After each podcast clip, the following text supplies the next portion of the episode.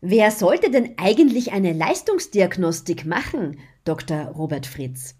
In der heutigen Podcast-Episode geht es um das Thema Leistungsdiagnostik. Ist Leistungsdiagnostik eigentlich nur für Supersportler gedacht oder wer sollte sich einer Leistungsdiagnostik unterziehen?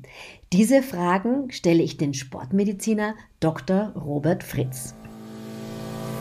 Herzlich willkommen zum Podcast Be Active Frauengesundheit 2.0.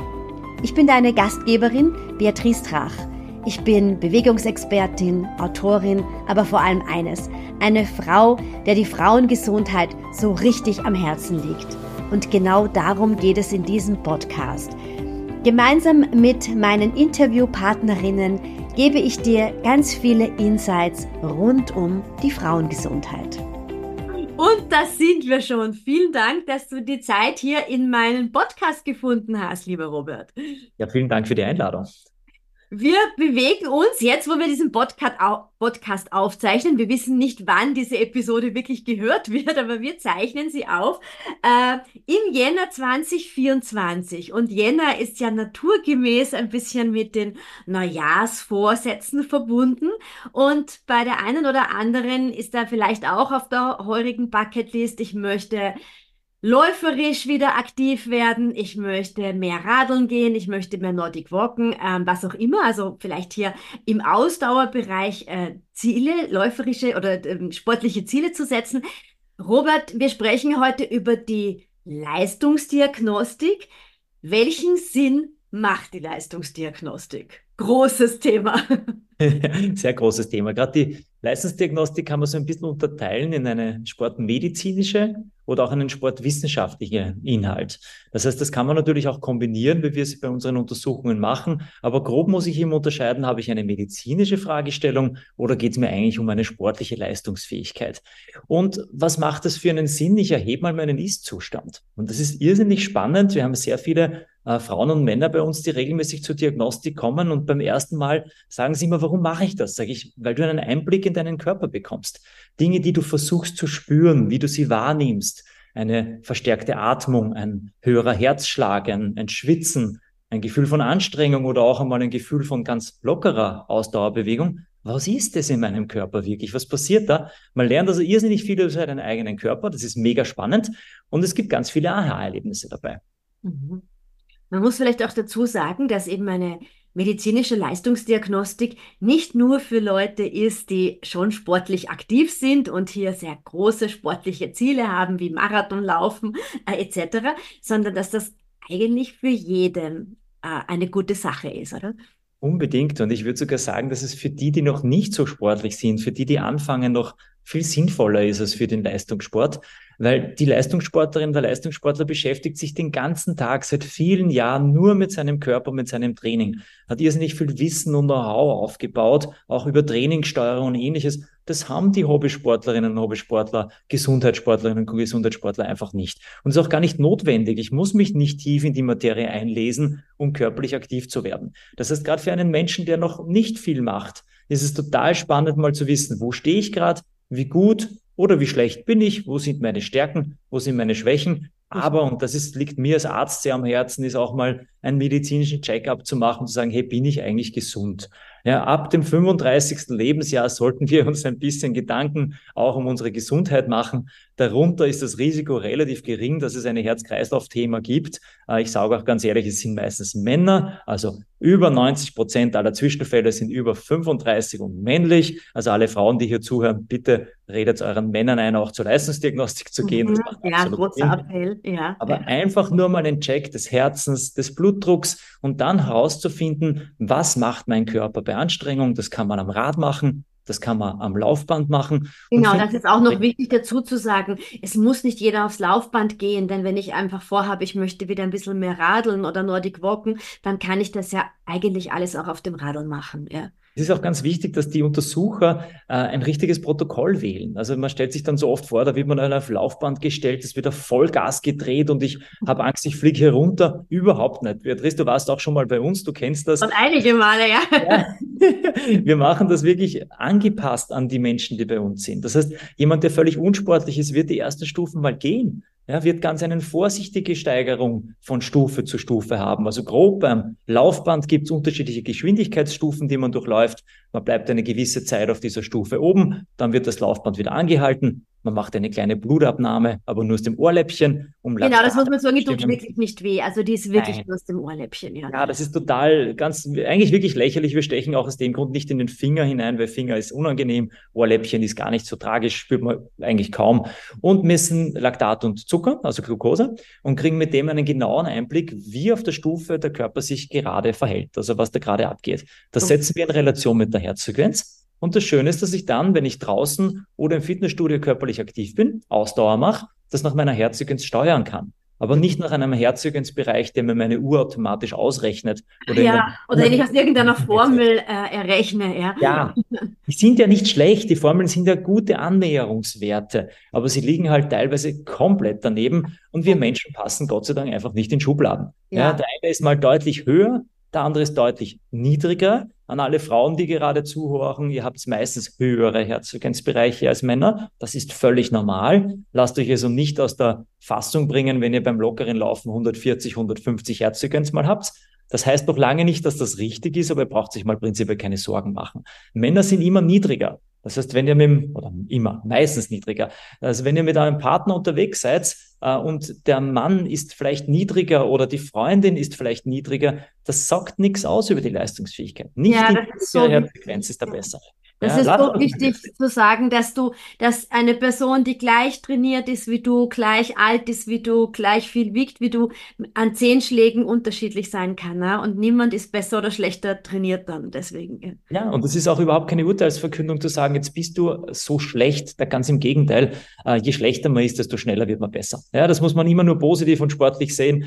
Und wenn ich weiß, wo ich stehe, kann ich jeden Reiz, den ich setze, jede einzelne Einheit, die ich mache, genau dort ansetzen, wo es mein Körper eigentlich braucht und will. Ich entwickle mich viel schneller. Ich habe viel mehr Erfolg im Training. Ich habe viel weniger Frustration, weil es vielleicht doch nicht so gut geht. Das macht absolut Sinn. Äh, und ich habe dann auch so einen großen medizinischen Check mal dabei und weiß, dass ich gesund bin und auch keine Sorgen machen muss, wenn ich bei irgendeinem Laufbewerb dabei bin und mich bei fünf oder zehn Kilometern mal richtig anstrenge. Oder vielleicht genau, das, das ist nämlich wirklich oft die Frage, wenn man ähm, vielleicht einige Jahre nicht gesportelt hat und dann wieder anfängt äh, und dann liest man immer irgendwo, ja, bei einer Veranstaltung ist wieder jemand umgekippt und äh, verstorben.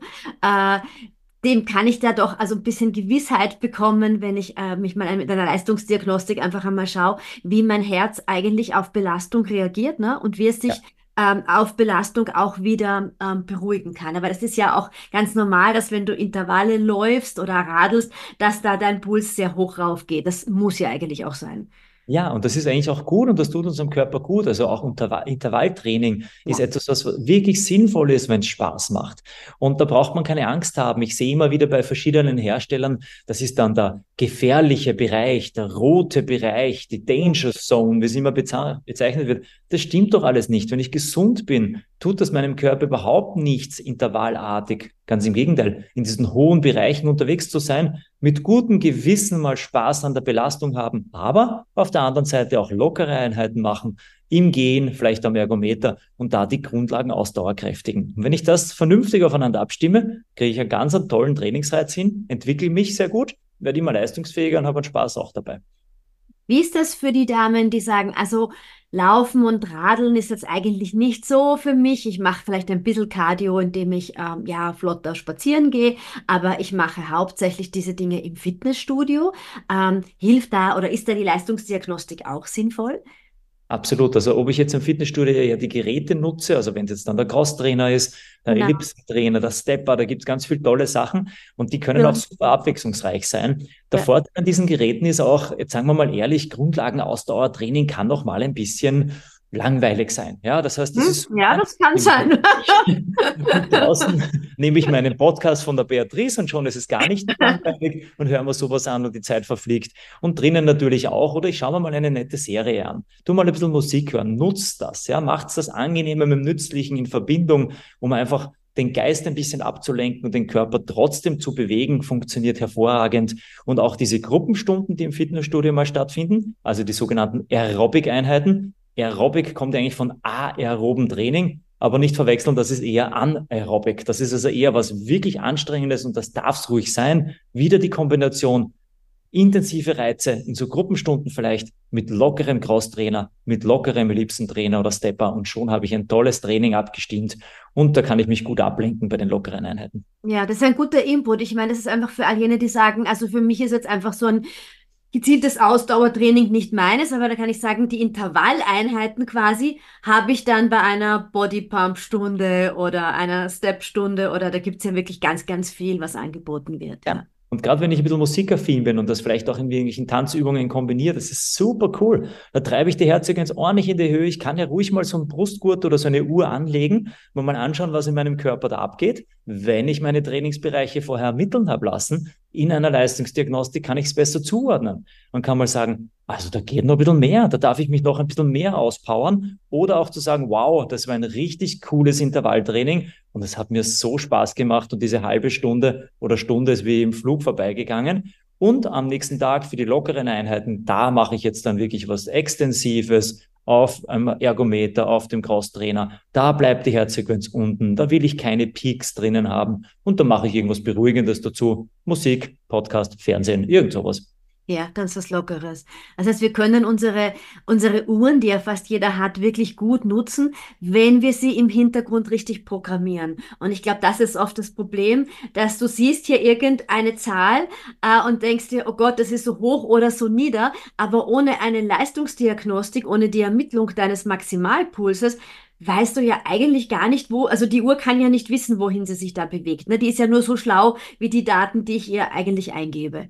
Genau, und die misst halt einfach einmal nur statistische Daten. Das heißt, du gibst dir dein Geburtsdatum ein, damit weiß einmal, wie alt du bist. Dann rechnen die meisten Systeme die maximale Herzfrequenz aus, und zwar 220, manchmal auch 230 minus dem Lebensalter. Und das wäre jetzt eine maximale verfügbare Herzfrequenz. Das stimmt doch nicht. Ja, also ich sehe das jetzt bei über 15.000 Diagnostiken, die ich gemacht habe, dass das ganz selten dieser Wert ist, sondern manchmal ist er höher, manchmal ist er niedriger. Ich mhm. habe 70-Jährige bei mir, die haben 200 Herzfrequenz. Wie gibt sowas? Und ich habe dann auch. Das wäre ja total gegen die Formel, ne?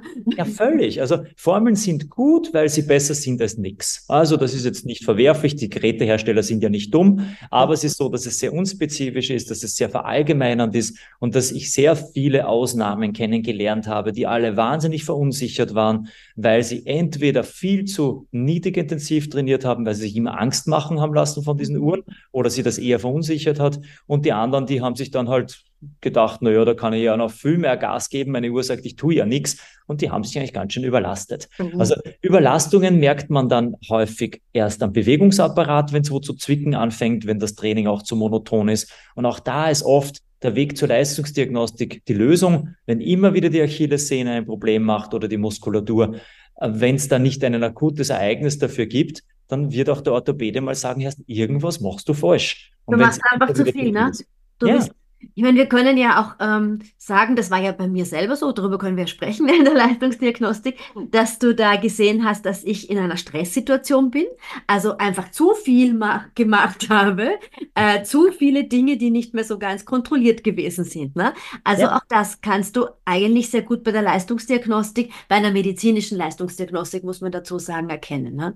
Genau. Und darum immer unterscheiden, habe ich eine reine, bin ich jetzt eine ambitionierte Sportlerin, ich will nur meine Bereiche wissen und ich möchte schauen, dass ich auf meinen Marathon schneller werde. Da brauche ich oft, wenn ich meinen Internisten habe, der mich hin und wieder mal anschaut oder ich bin jung, da brauche ich nur eine sportwissenschaftliche Untersuchung, das reicht völlig aus. Ich habe genug Patienten, die sind einmal im Jahr bei ihrem Kardiologen, äh, um ihren Check zu machen und machen dann zusätzlich eine sportwissenschaftliche Leistungsdiagnostik. Das ist also ohne Anwesenheit eines Arztes und der Sportwissenschaftler oder die Sportwissenschaftlerin schaut sich genau die Trainingsbereiche an und die anderen sagen, nein, ich will da eben das Medizinische gleich mit dabei haben. Dann habe ich die sportmedizinische Leistungsdiagnostik. Da ist dann der, wie du schon gesagt hast, der Herzcheck dabei, Blutdruck, auch sehr oft Blutuntersuchungen bei uns, wo wir uns wichtige Dinge anschauen, ähm, verschiedene Organwerte, aber auch Mangelerscheinungen. Bei Frauen ein heißes Thema das Eisen. Ja, ja, immer noch, obwohl es mittlerweile in den Medien wirklich gut verbreitet wird, immer. haben viele Frauen immer noch einen Eisenmangel. Und wenn ich einen Eisenmangel habe, ist es zwar ungefährlich, aber es tut sich halt trainingstechnisch gar nichts. Und das ist ja. echt frustrierend und fad.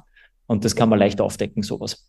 Vitamin D, glaube ich, ist auch so ein, ein Parameter, den man also. sich immer wieder anschauen sollte. Wenn da die Werte ganz im Keller sind, dann kann ich ja meine Leistungsfähigkeit, also meine sportliche Leistungsfähigkeit eigentlich auch gar nicht wirklich auf die Straße bringen, oder? Ja, beim Vitamin D ist sogar so, dass ich mir noch mehr Sorgen mache. Jetzt kann ich sagen, Eisenmangel ist ja nicht einmal gefährlich, aber ein Vitamin D-Mangel, ein massiver Vitamin D-Mangel bei Frauen ab einem gewissen Alter dann noch viel mehr kann äh, Richtung Osteoporose, Richtung Ermüdungsbrüche gehen. Absolut. Das ja. ist echt mühsam und das sollte man wirklich ersparen. Auch die Vitamine der B-Gruppe, der Bertha-Gruppe sind ganz wichtig für die Leistungsentwicklung.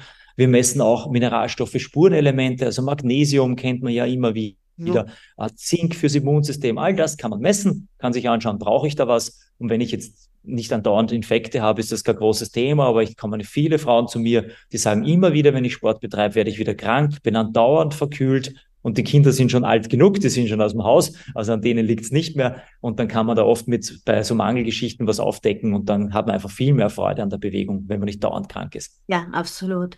Wie schaut das aus, Robert? Möchtest du vielleicht noch mal ein bisschen erklären? Es wird so oft gefragt, Laktat, was ist das überhaupt und was schaue ich mir da an? Das klingt ja irgendwie gefährlich. Ja, genau, das böse Laktat. Das Laktat ja. ist eine Möglichkeit, die Leistungsfähigkeit zu bestimmen. Die Spiroergometrie ist die andere, auf die gehe ich dann nachher noch kurz ein. Mhm. Das Laktat ist eigentlich, hat einen, ist ein arm. Das Laktat hat einen total schlechten Ruf gekriegt. Ja? ja, ja. Das böse Laktat, jetzt will keiner haben. Laktat ist das Salz der Milchsäure, biochemisch. Es ist eigentlich ein Produkt, das in Energiebereitstellung passiert. Also der Körper produziert in jeder Muskelzelle Laktat und das macht er speziell dann, wenn es für ihn sehr, sehr anstrengend ist. Also wenn er wenig Sauerstoffversorgung in der Muskulatur hat, das nennt man dann anaerob, dann entsteht Laktat. Und jetzt muss ich mich gleich fürs Laktat in die Bresche werfen, weil Laktat ist Energie. Also Laktat ist eigentlich, eigentlich was so was Gutes. Ja? Und welche Organe können mit Laktat besonders gut umgehen? Das ist unser Herzmuskel, das ist unsere Leber und die können dann auch noch mit Energie versorgt werden, auch teilweise unser Hirn, wenn wir es mal wirklich übertreiben würden. Nehmen wir das Extrembeispiel her. Wir sind in der Steinzeit und jagen ein Tier eine halbe Ewigkeit oder flüchten vor etwas und würden uns so verausgaben, dass wir irgendwann einfach zusammenbrechen. Also wir sind nicht tot, aber wir liegen da jetzt mehr oder weniger ziemlich geschwächt am Boden. Alle Energiespeicher sind leer, aber es gibt uns in unserem Körper ganz viel Laktat. Das heißt, die wichtigsten Organe können weiter funktionieren. Das ist der Sinn von Laktat. Also wir brauchen gar nicht sagen, es ist was Böses. Es ist für uns ein Messwert, den wir in der Diagnostik, in der Laktat Diagnostik bestimmen. Und wir schauen uns einfach an den Verlauf dieses Laktats. Also wie schnell steigt es, auf welche Werte geht es? Und das sind jetzt keine Fixwerte. Vielleicht hat das mal einer von den Zuhörerinnen und Zuhörern gehört. Die zwei und die vier Millimol-Schwelle, das ist schon lange obsolet. Von dem reden wir schon lange nicht mehr. Also wir machen das viel individueller für die jeweiligen Menschen, die da sind. Und wir messen, das ist ganz wichtig, nehmen am Laktat auch den Zucker mit also die Glucose, weil wir über diesen Zucker beurteilen können, ob der Tank, also die Muskeln eigentlich gut gefüllt sind mit Energie. Passiert gar nicht selten, auch sagen wir mal ehrlich, öfter bei Frauen als bei Männern, dass sie ein bisschen zu wenig essen und viel Sport machen, weil man irgendwann mal gehört hat, dann nimmt man besonders effektiv ab. Ja, also, natürlich. Das steht noch in jeder Frauenzeitschrift drinnen. Ja, mehr Sport macht und weniger isst und dann wird man auch mit 45 plus ganz schlank, ja. Schön. stimmt Gott sei Dank nicht, wäre auch furchtbar. Es stimmt schon, wenn ich natürlich Unmengen in mich hineinstopfe, funktioniert es nicht. Ist schon klar, ja. Aber es gibt eine gewisse Mindestmenge an Energie, die mein Körper braucht, dass er noch gut funktionieren kann. Und dann kann es mir wirklich passieren, dass ich mit wenig Essen zunehme. Und das ist dann echt frustrierend. Da kommen dann auch Frauen zu uns und sagen, ich verstehe es nicht mehr, ich kann nicht noch weniger essen, ich esse eh schon nichts mehr und ich nehme nicht ab. Und das sehen wir einfach an diesen Zuckerwerten unter Belastung und können auch sagen, dein Tank ist vollkommen leer. Und deshalb funktioniert es nicht mehr. Wir müssen mit mehr Energiezufuhr, du darfst, du sollst mehr essen. Das machen wir dann auch in einer gescheiten Steuerung. Und schon funktioniert der Motor wieder, die Energie ist wieder da, die Freude an der Bewegung ist wieder da und schon läuft das Werkel wieder so, wie es laufen soll. Das ist die einfache und sinnvolle Diagnostik der Laktatdiagnostik und die Spiroergometrie nur ganz kurz. Da hat man eine Maske im Gesicht das ist so eine äh, Gummimaske, durch die man atmet. Es ist gar nicht so schlimm, wie es auf den Bildern ausschaut. Schaut und wild aus, ne? Mit diesem urwild aus, ja.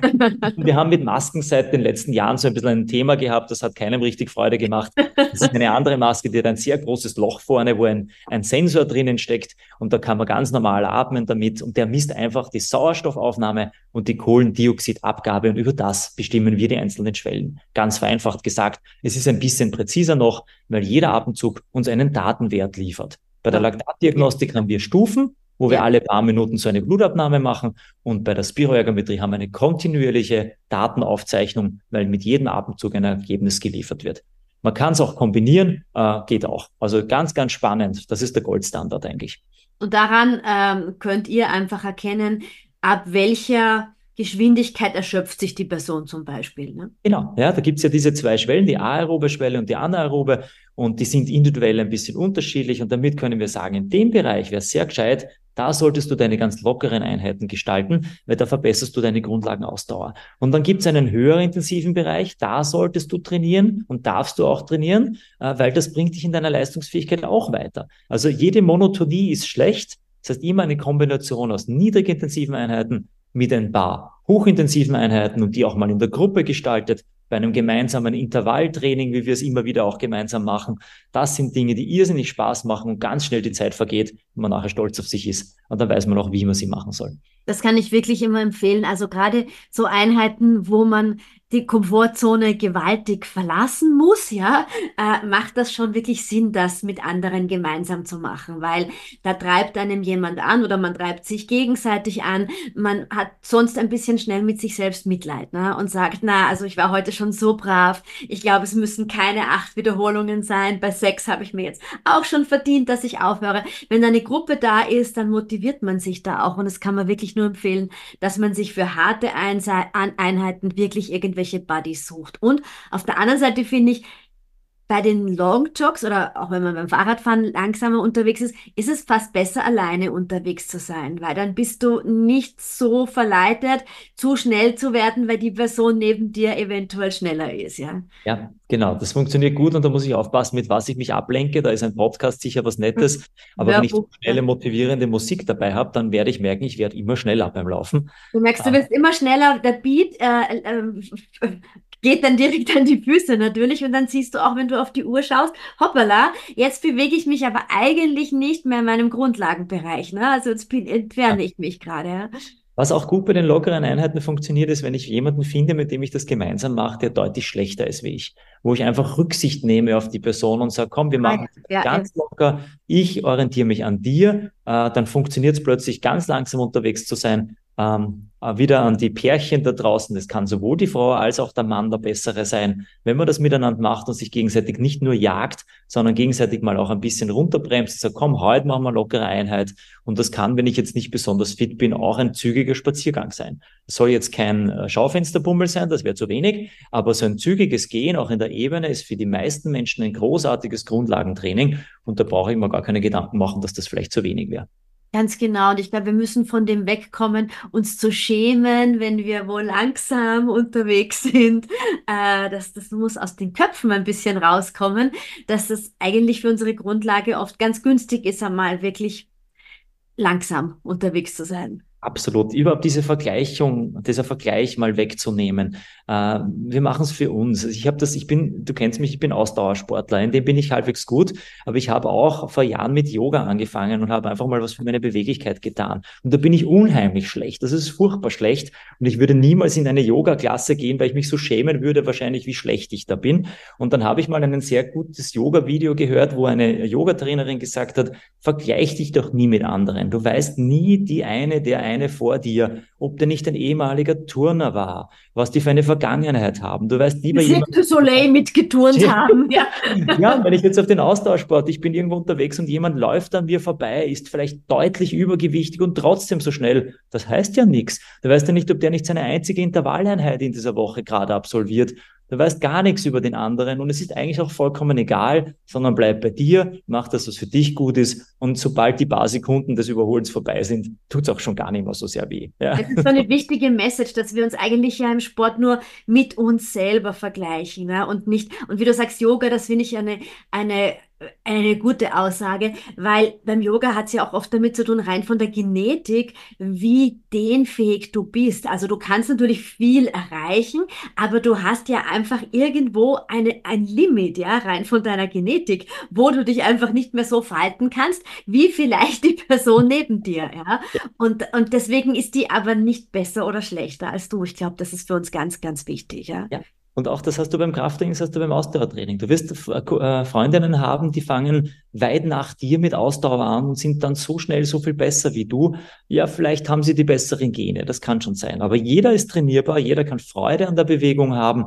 Also da überhaupt nicht vergleichen, sondern eher motivierend sehen und sagen, hey, komm, toll, dass du das kannst. Ich bin vielleicht in was anderem auch ganz gut. Völlig okay, ja.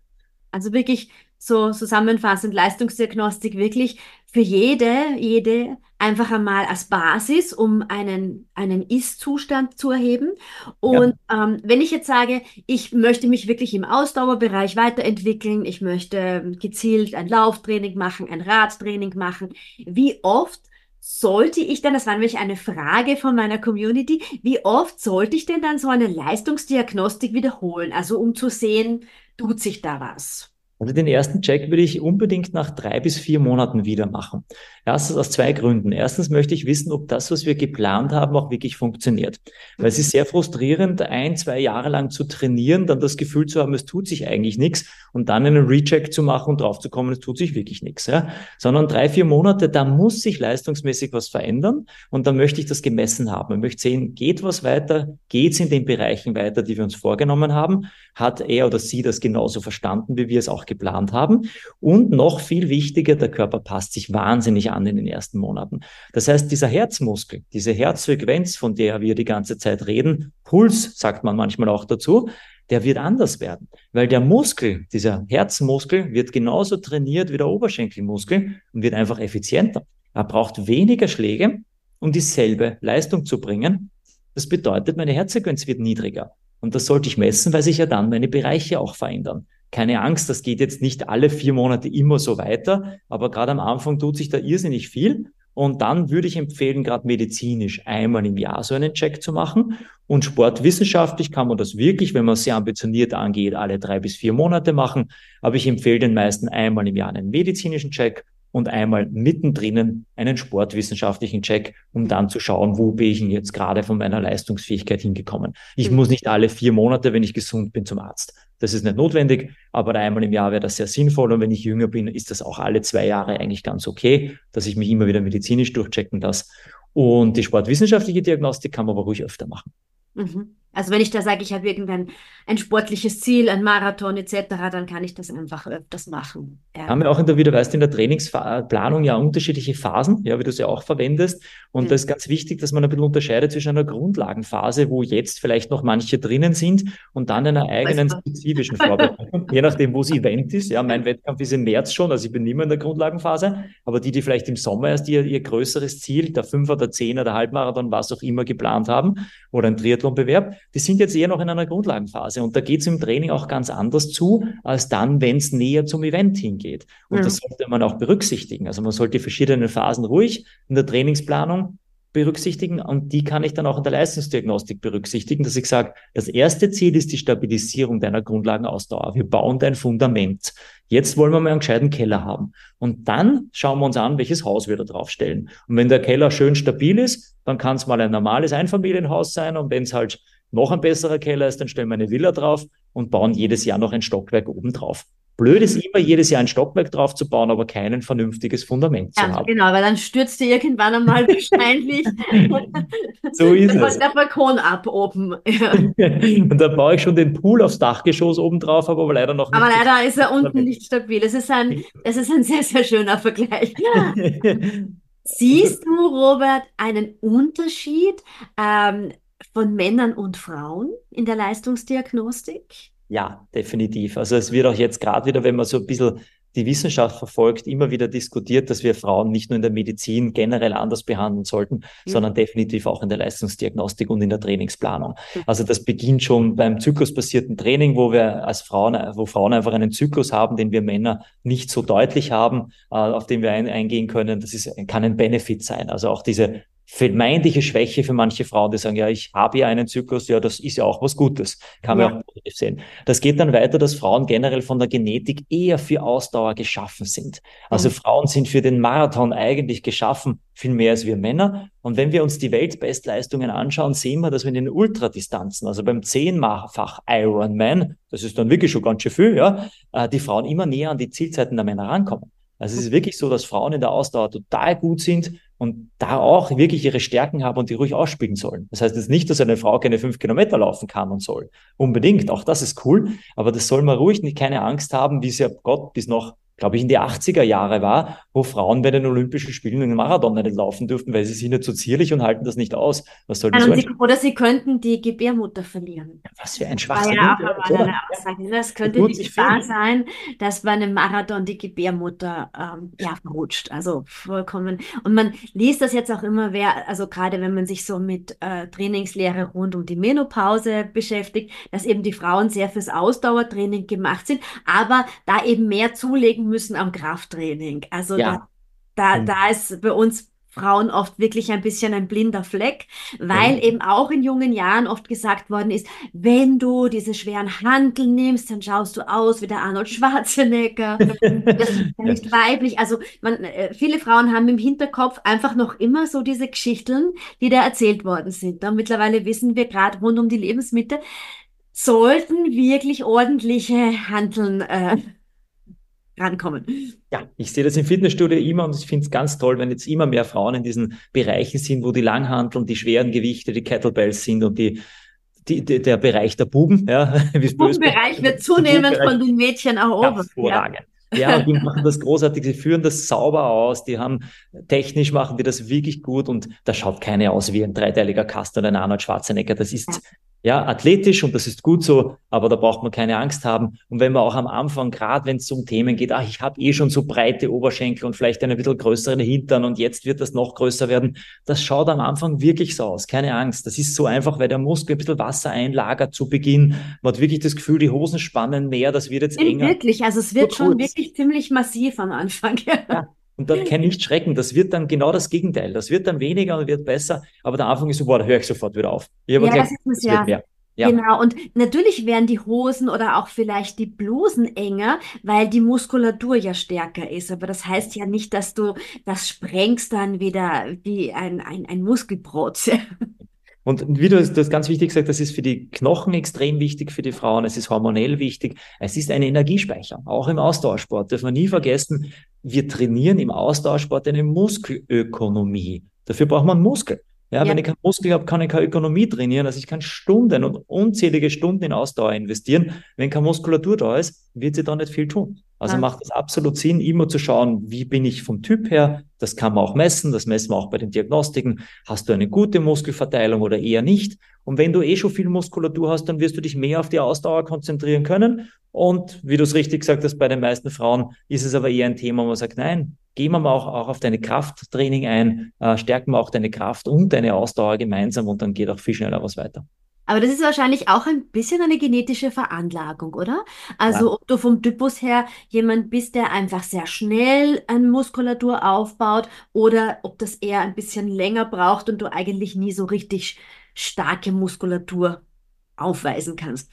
Genau, das ist bei Männern und Frauen das Gleiche. Auch ja. Männer, du, du, kennst die einen, die haben einen irrsinnig breite Schultern und einen riesigen Brustkorb als Männer schon, äh, haben gesagt, sie haben noch nie Handel in der Hand gehabt. Ja? ja. Das ist einfach so die Genetik. Wir sind von den Typen her unterschiedlich und der ganz, ganz schmale, wahrscheinlich eher Ausdauer äh, geeignete Typ. Aber alle brauchen alles. Also auch der ganz ja. schlanke muss Krafttraining machen. Die ganz zierliche Frau soll bitte ruhig auch die Handeln in die Hand nehmen. Und auch die, die sagt, ich bin ja eh schon so breit, schauen wir uns an, ob da nicht wirklich auch mit einem vernünftigen Training äh, die Muskulatur so entwickelt werden kann, dass sich die Frau wirklich wohlfühlt und trotzdem gute Kraft hat. Ja, und nicht immer Angst und sagt, oh Gott, wenn ich nur Handeln anschaue, werde ich schon breiter. Ja.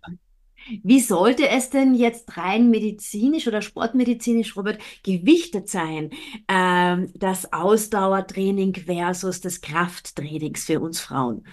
Also wenn wir es ganz allgemein formulieren, wären wir schon ganz glücklich, wenn die Durchschnittsbevölkerung ein bis zweimal in der Woche ein Krafttraining schaffen würde. Mhm. Jetzt sage ich aber auch immer, wir sind alle keine Profisportler. Wir, für uns ist es ein Hobby, das ist für die Gesundheit wichtig, das macht uns Spaß. Also darf ich ruhig den Fokus dorthin legen, der mir mehr Spaß macht. Und ich habe genauso Frauen bei mir, die wahnsinnig gern viermal, fünfmal in der Woche Krafttraining machen und das Ausdauertraining naja, so viel wie notwendig, sagen wir es mal ehrlich. Ja, das mhm. wird dann oft ein bisschen zum Aufwärmen genutzt und hin und wieder mal eine kurze, also eine, eine längere Einheit einmal dabei. Aber das ist so die Nebenerscheinung und das Krafttraining steht komplett im Mittelpunkt. Und jetzt nehme ich die andere Seite her, das sind die, die lieben den Ausdauersport, ob es das Walken, das Radfahren, das Laufen ist, was auch immer und könnten jeden Tag laufen die müssen auch ein bisschen Krafttraining machen. Aber da muss es dann wirklich nur ein bis zweimal in der Woche sein. Zweimal wäre wirklich gut. Mehr geht immer. Aber da sage ich auch da, bitte bau das mit ein, weil es gibt dir viel. Und wenn es auch nicht das, wenn das Laufen auch schöner für dich ist, äh, ich kenne wirklich niemanden, der nicht mit der Zeit eine Freude daran entwickelt hat. Wenn man das regelmäßig gemacht hat, man sieht beim Krafttraining sehr schnell Erfolge, muss man ehrlich sagen. Das geht irrsinnig schnell. Das ja. erste ist jetzt nicht gleich der große Muskelzuwachs, sondern dass der Muskel gelernt hat, effizienter zu arbeiten. Ja. Das sehe ich aber sofort an den Gewichten. Also ich brauche deutlich mehr Gewichte plötzlich und denke mir, wow, ich mache das erst zum Da geht jetzt schon etwas, was ich vorher ja. nicht konnte. Ja, dann und stabilisiert sie sich ein bisschen. Ja, aber ich merke ja beim Ausdauersport auch dann, also, dass ich einfach ökonomischer werde, wenn ich mein Muskelkorsett auch ordentlich trainiert habe. Ne? Also es ist auch, und auf der anderen Seite braucht der Kraftsportler, die Kraftsportlerin halt auch den Ausdauersport dazu. Das ist, braucht sowohl als auch und ein bisschen die Beweglichkeit dazu.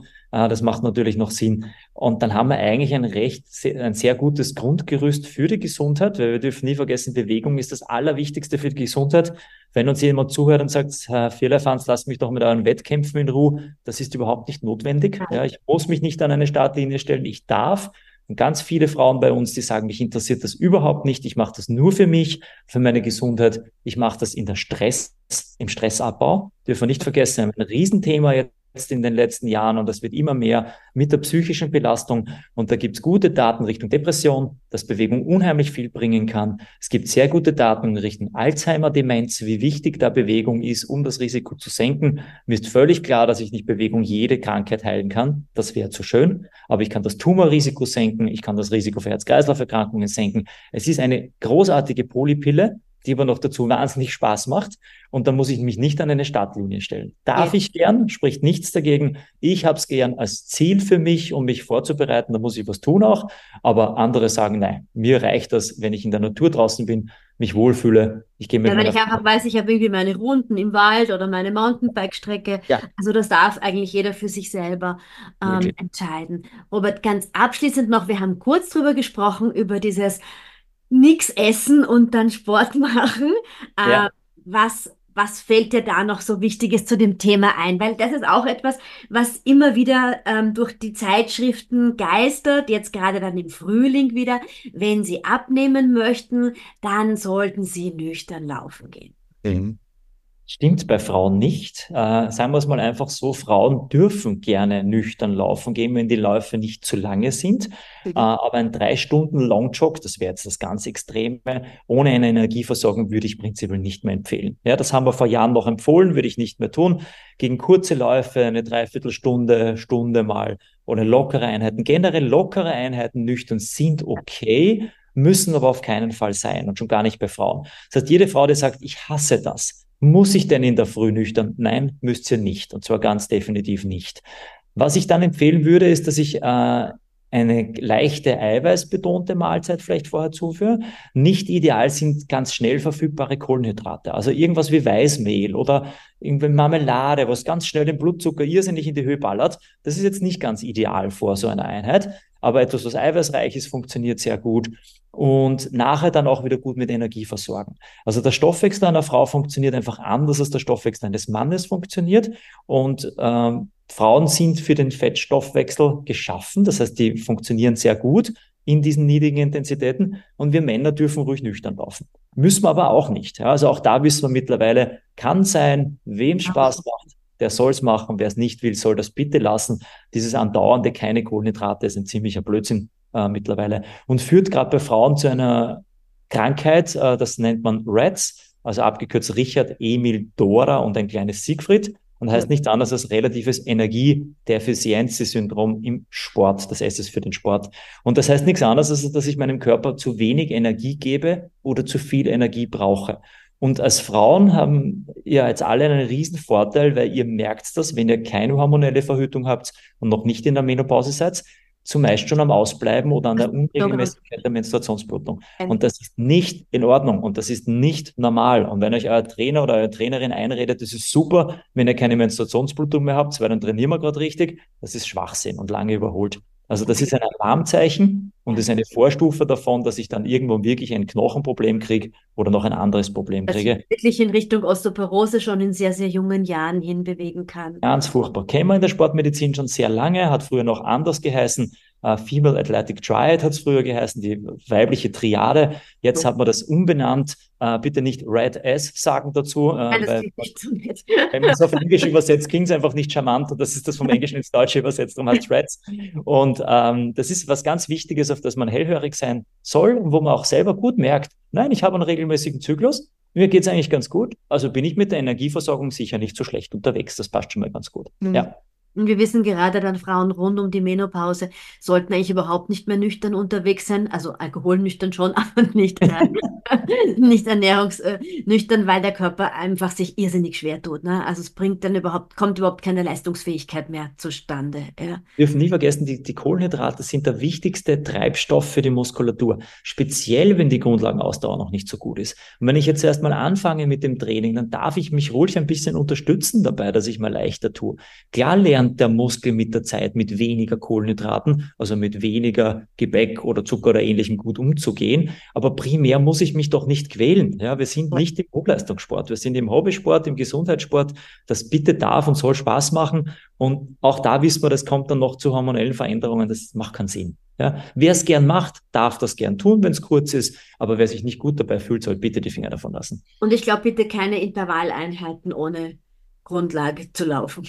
Ja, genau. Nur intensiv zu laufen macht überhaupt keinen Sinn. Und speziell bei harten Einheiten, also bei allem, was intensiver ist. Und da zähle ich jetzt auch, weil wir jetzt ein bisschen übers Laufen geredet haben, auch beim Schwimmen. Also wenn jemand da draußen Triathlon macht, äh, man muss schon sehr gut schwimmen, um wirklich im Grundlagenbereich schwimmen zu können. Die meisten sind da eher im Fett, im, im äh, Kohlenhydratstoffwechsel unterwegs. Mhm. Bitte versorgt euch gut. Bei mhm. allen intensiven Einheiten, und das kann mal ein Getränk sein, wo Energie drinnen ist. Ich nehme das blödeste Beispiel, den Apfelsaft gespritzt, den man hunderttausendmal hört. Natürlich gibt's auch gescheitere Sportgetränke und ähnliches. Auch eine Banane. Versorgt euch rund um die harten Einheiten gut, rechtzeitig vorher, dass es nicht belastet, dass man nicht schlecht wird und dann gleich rechtzeitig danach, damit der Körper die Chance hat, Reparaturmechanismen wieder in Gang zu werfen, den Muskel wieder mit Energie zu laden und am nächsten Tag bin ich wieder frisch und erholt und freue mich auf die nächste Trainingseinheit und bin nicht zwei, drei Tage kaputt. Mhm. Oder werde krank, ne? Ja, genau. Das ist auch ein gutes Zeichen, gerade in der Jahreszeit wie jetzt, wenn es jetzt schon Richtung Zielen geht, wenn schon Wettkämpfe näher treten und ich muss oder darf ein bisschen intensiver trainieren. Schaut auf ein gescheites Quandel, auf ein gescheites, äh, dass man nicht in der Kälte rumsteht, wenn der Wind blast, äh, dass man ausreichend Energie zuführt nachher. Das schließt dieses sogenannte Open Window. Das ist immer das Gefahr, dass man sich da schneller verkühlt äh, und schon habe ich Spaß an der, am Sport, ohne dass ich krank werde. Mhm. Und das geht auch im Winter, ja. Robert, gibt es abschließend noch etwas, was dir ein Anliegen ist? Ein letzter Appell? Ja, du hast es eigentlich von Anfang, von Anfang an schon erwähnt. Bitte keine Angst vor der Leistungsdiagnostik. Ja, wir beißen nicht, ganz im Gegenteil, und wir verurteilen schon überhaupt nicht. Ja, also wie oft ich in den letzten 15 Jahren in meiner Ordination gehört habe, ich muss erst mal trainieren, bevor ich zu euch kommen darf. Also das höre ich aber auch in meinem Job. ja, furchtbar. Nein, bitte gleich von Anfang an kommen, dann machen wir gleich alles richtig. Ich habe einen, einen Patienten in Erinnerung, der ist reingekommen, hat eine Schuhschachtel auf meinen Schreibtisch gestellt. Da waren ein paar Laufschuhe drinnen und ich habe gesagt, warum sind sind Sie heute bei mir? Hat gesagt, lieber Herr Doktor, das ist mein neues Trainingsgerät, zeigen Sie mir, wie ich damit umgehen soll. Kein Mensch würde auf einen Golfplatz gehen oder auf einen Tennisplatz und einfach Tennis spielen. Dann nimmt man sich einen Trainer. Warum macht man das im Laufsport oder im Ausdauersport nicht? Jemanden, der dir einen Plan schreibt, der dir eine Struktur bietet, der Know-how hat, der ja. Frage Antwort stellt. Du musst dich nicht durchs Internet graben und viel Blödsinn äh, lesen, was dann leider wieder nicht stimmt und verunsichert. Natürlich Sondern wirklich etwas individuell auf dich planen ja. lassen, zu deinen eigenen Zielen, die du hast. Und das muss kein Wettkampf sein, das ist, glaube ich, auch wichtig zu genau. sagen. Das kann kann auch einfach sein, dass ich im Wald meine Runde ausdehnen möchte oder so. Ja. Super. Und durch die Leistungsdiagnostik weiß ich mal, wo ich stehe. Ich weiß, dass ich gesundheitlich alles in Ordnung ist. Ich brauche mir keine Sorgen mehr machen. Und die Trainerin oder der Trainer hat einen Anhaltspunkt. Der weiß ja auch nicht, wo er sonst ansetzen soll und sagt, jetzt wissen wir, wo deine Bereiche liegen. Wir wissen, wo deine Stärken und Schwächen liegen. Und jetzt führe ich dich zu deinem Ziel, wo auch immer dieses Ziel liegen mag. Das ist ein schöner Abschluss. vielen, vielen Dank für deine Zeit. Es ist mir eine Riesenfreude und äh, jederzeit wieder. Dankeschön. Gerne. Dir hat diese Episode gut gefallen?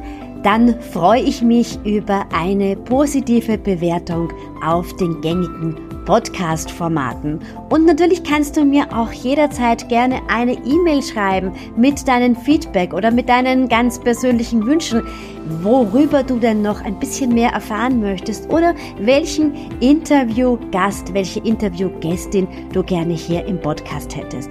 Wenn du mehr über mich und meine Angebote erfahren möchtest, dann schau auf meine Seite www.beatrice-tracht.com oder folge mir auf Instagram unter Sporty Summer Vibes.